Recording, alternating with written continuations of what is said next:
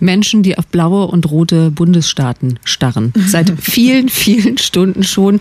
Blau gleich Biden, rot gleich Trump. Und die Analysten in den USA zählen und warten, dass es endlich weitergeht mit Ergebnissen aus den Bundesstaaten, die noch offen sind. Unsere Korrespondentin in Washington ist Julia Kastein. Gehört da wahrscheinlich auch dazu. Guten Morgen.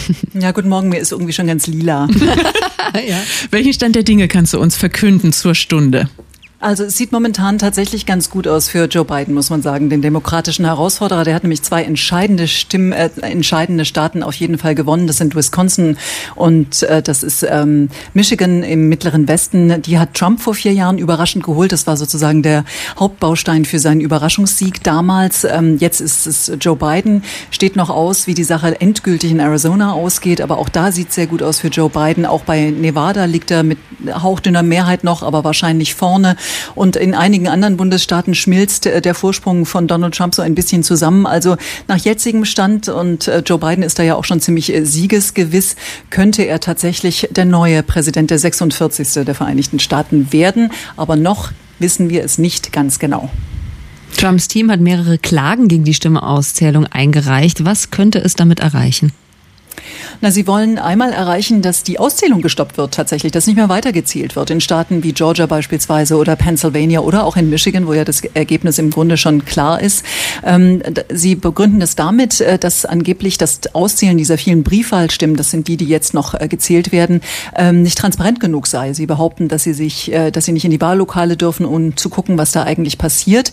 Sie haben noch keine Belege dafür geliefert und ob tatsächlich ein Gericht eine in einer Demokratie das Auszählen von Stimmen unterbricht, ähm, das wage ich jetzt erstmal zu bezweifeln. Aber Sie versuchen es auf jeden Fall. Das ist einer der Hebel, den Sie da ansetzen. Das ist ja krass, dass das überhaupt diskutiert wird aktuell. Also es scheint einem ja irgendwie absurd. Wie groß ist jetzt schon der Schaden für die Demokratie in den USA?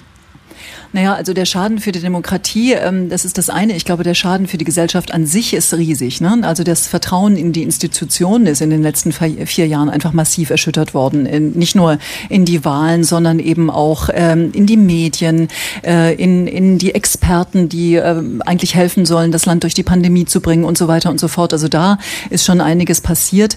Ähm, dass jetzt äh, akut die Demokratie an sich in Gefahr ist, das würde ich jetzt noch nicht sagen. Aber die, die, äh, das Vertrauen ist erschüttert. Insgesamt haben mehr Menschen in den USA Joe Biden gewählt, aber immer noch sehr, sehr viele Donald Trump. Und was sich wirklich hier viele fragen, wie ist es zu erklären, dass so viele einen Mann mit derartigen Moralvorstellungen wie Trump noch einmal wählen? Die blenden das aus zum Teil oder sie stören sich nicht dran oder sie finden ihn sogar richtig gut. Also vor allen Dingen hat es damit zu tun, und ich glaube, das vergessen wir hier manchmal, dass der Mann natürlich nicht nur Personality ist und ehemaliger Reality-TV-Held, sondern vor allen Dingen auch ähm, ein Politiker, der sehr konsequent seine Agenda umgesetzt hat. Also wenn man mit Trump-Wählern spricht, dann kommt eigentlich immer, er hat seine Versprechen gehalten. Er hat sie nicht nur gemacht. Und äh, wenn man sich anguckt, was er umgesetzt hat in, in den vergangenen vier Jahren, stimmt das ja in vielen Feldern auch. Er hat die Gerichte konservativ umgebaut. Er hat ähm, multilaterale Verträge gekündigt, wie den Ausstieg aus dem Pariser äh, Klimaabkommen. Er ist, er ist aus dem Atomvertrag ähm, ausgestiegen. Er hat äh, sich China vorgeknopft im Handelskrieg, hat eine Steuerreform umgesetzt. Das sind viele konservative ähm, äh, Vorhaben, die er tatsächlich angegangen ist oder umgesetzt hat. Und das kommt einfach bei seinen Wählern sehr gut an. De facto gibt es jetzt eigentlich zwei Amerikas. Eigentlich so ein bisschen schwarz und weiß, wie wir es auf der Karte sehen, oder rot und blau, wenn man es genau nimmt. Wie können diese beiden Gruppen jetzt wieder zusammenfinden? Ja, das ist die Preisfrage. Und äh, Joe Biden, der Sag mal, du weißt es bestimmt. Ja, ich weiß es wirklich nicht. Also Joe Biden jedenfalls glaubt, er glaubt es zu wissen. Er hat ja jetzt nochmal eben nicht nur gesagt, dass er glaubt, dass er diese Wahl gewinnen wird. Er hat auch gesagt, dass er dann ein Präsident für alle Amerikaner sein will. Das äh, sagen natürlich alle immer, wenn sie die Wahlen gewonnen haben. Aber er hat die ganze Zeit schon behauptet, er sei derjenige, der mit viel Erfahrung äh, daran geht, Brücken zu bauen im Kongress und die äh, zerstrittene Parteien zusammenzuführen, damit man irgendwie einen Deal machen kann. Deals, äh, die Donald Trump ja auch immer wieder verspricht, obwohl er sie im Kongress dann jedenfalls meistens nicht umsetzen konnte. Unsere Korrespondentin in Washington, Julia Kastein, über die aktuellen Entwicklungen und Analysen. Im Moment sieht's gut aus für Joe Biden, dass er der nächste Präsident werden könnte, aber es ist eben abschließend noch nichts entschieden. Dankeschön. Gerne.